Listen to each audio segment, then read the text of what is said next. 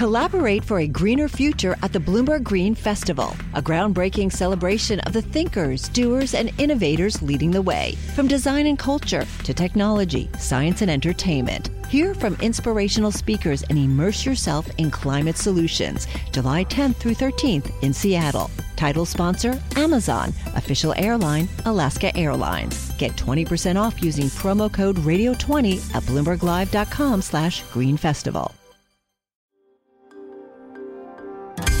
Le entregamos todo lo que necesita saber para comenzar el día. Esto es Bloomberg Daybreak para los que escuchan en América Latina y el resto del mundo. Buenos días y bienvenido a Daybreak en español. Es jueves 6 de octubre de 2022. Soy Eduardo Thompson y estas son las noticias principales.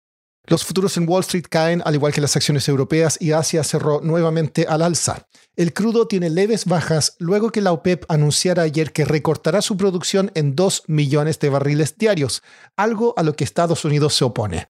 En visiones de mercado, Citigroup dijo que las acciones tecnológicas y de Estados Unidos se ven cada vez más atractivas ante una desaceleración económica mundial. Por su parte, Goldman Sachs dijo que la volatilidad en los activos del Reino Unido podría resultar en más bajas en sus precios. Si bien la intervención del Banco de Inglaterra ayudó, no resuelve la situación fiscal del país o la inflación. Fitch rebajó la perspectiva para el país de estable a negativa. Hoy se publican minutas de la última reunión del Banco Central Europeo. Analistas buscarán pistas sobre si viene otra alza de gran magnitud. Hoy también hablarán los miembros de la Fed, Loretta Mester y Christopher Waller, entre otros. En noticias corporativas, fuentes dicen que Elon Musk y Twitter habrían discutido reducir el precio de su oferta de adquisición en las últimas semanas antes de reactivar el trato al precio original. Una investigación de Bloomberg revela que Huawei estaría recurriendo a una startup fabricante de chips en China para eludir las sanciones de Estados Unidos. GE recortará empleos en una división de turbinas eólicas por una baja en la demanda y las acciones de Shell caen tras advertir debilidad en sus resultados del tercer trimestre.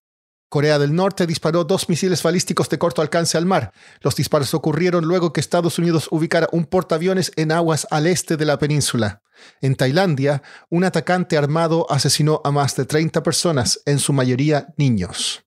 Pasando a América Latina, una portavoz del Consejo Nacional de Seguridad de Estados Unidos negó un reporte de The Wall Street Journal que decía que el país podría reducir las sanciones a Venezuela para permitir a la petrolera Chevron reanudar la extracción de petróleo en ese país. Analistas esperan que el Banco Central de Reserva del Perú aumente su tasa oficial hoy en 25 puntos básicos al 7%, su nivel más alto en dos décadas. En México, hombres armados abrieron fuego en un salón municipal y una casa en el pueblo de San Miguel Totolapán, en el sur del país, matando a 18 personas, incluido el alcalde Conrado Mendoza. Siguiendo en México, el gobierno del presidente Andrés Manuel López Obrador estaría considerando la creación de una aerolínea operada nada menos que por el ejército. Maya Aberbuch, periodista de Bloomberg News en Ciudad de México, nos explica más. Lo que dijo el presidente es que lo ve necesario porque hay lugares al que no llegan las aerolíneas comerciales actualmente.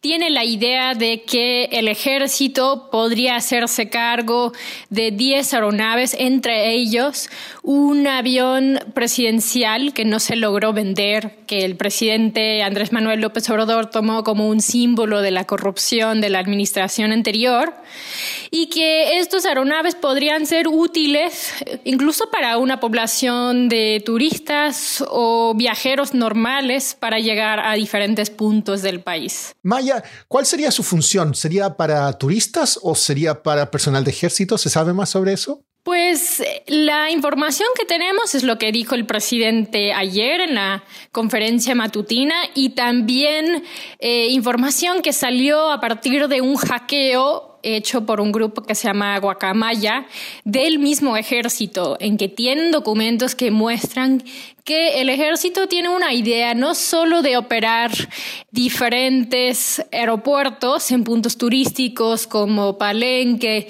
Chetumal, Tulum, ese lugar famoso en la playa, pero también tener esa aerolínea y quizás hacer eh, un servicio turístico. Entonces es una ampliación bastante grande de lo que está contemplando el ejército como su función.